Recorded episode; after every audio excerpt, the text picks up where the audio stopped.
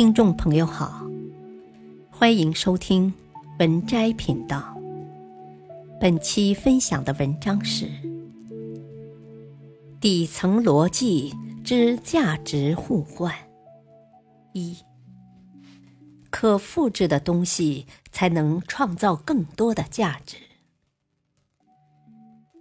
生命得以延续的基础是什么？是细胞不断复制自己。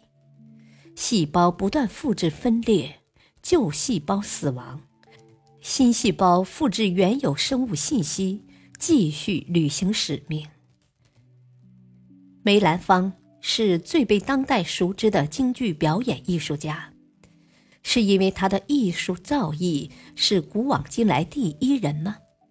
非也，因为梅兰芳刚好赶上了留声机的普及。他的声音被录制成唱片，并复制流传到民间。在此之前，再有名的京剧大师也只能在有限的剧场里表演。在互联网时代之前，人们谋生的手段几乎只能采用转换的形式：裁缝做衣服，小贩卖烧饼，铁匠造农具。都是将自己有限的体力或时间转换为生活资料，然后参与交换，做多少是多少。如今的很多职业，如外卖小哥、货车司机、酒店大厨、公司白领，也都是通过出售自己的时间来换取有限的收入。从这个角度来看。公司经理和保洁工人本质是一样的，虽然差距较大，但本质上就是在用自己的时间和技能换取相应的收益。做多少是多少，哪天不做了，收益也就消失了。还有一些职业是通过雇佣他人或借助机器的力量。对有价值的商品进行大量复制并销售出去，或将自己创造的优秀作品通过互联网无限的复制并传播出去，从而带来不可估量的收益。这些职业包括企业家、作家、发明家、歌手、演员。这里面的原理也很好理解。那就是转换和复制的边际成本不同，转换的边际成本越来越高，复制的边际成本越来越低。举个例子，一个酒店大厨发明了一道特色菜品，如果他只是出售这道菜，那么每次他都要重新烧菜，还有可能有几次心情不好，菜没烧好，引起顾客投诉。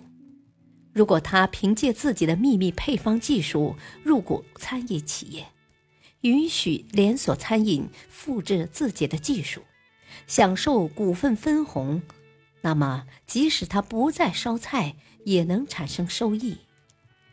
或者他制作易懂的特色做菜教程，将其发布到网上，供需要学习的人免费或付费观看。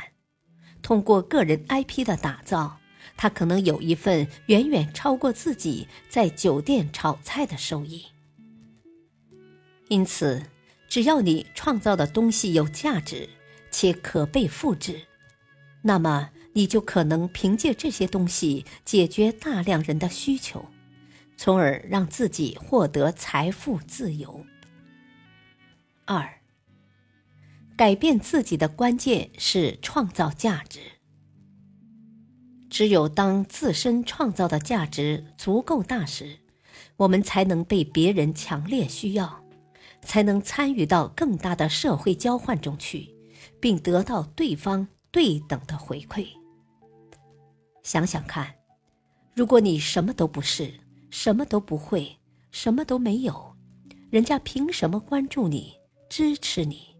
为你主动调用社会资源，所以成长的目的就是创造价值，在帮助他人的过程中成就自己，而且你创造的价值必须是长久的，因为越长久，价值就越大。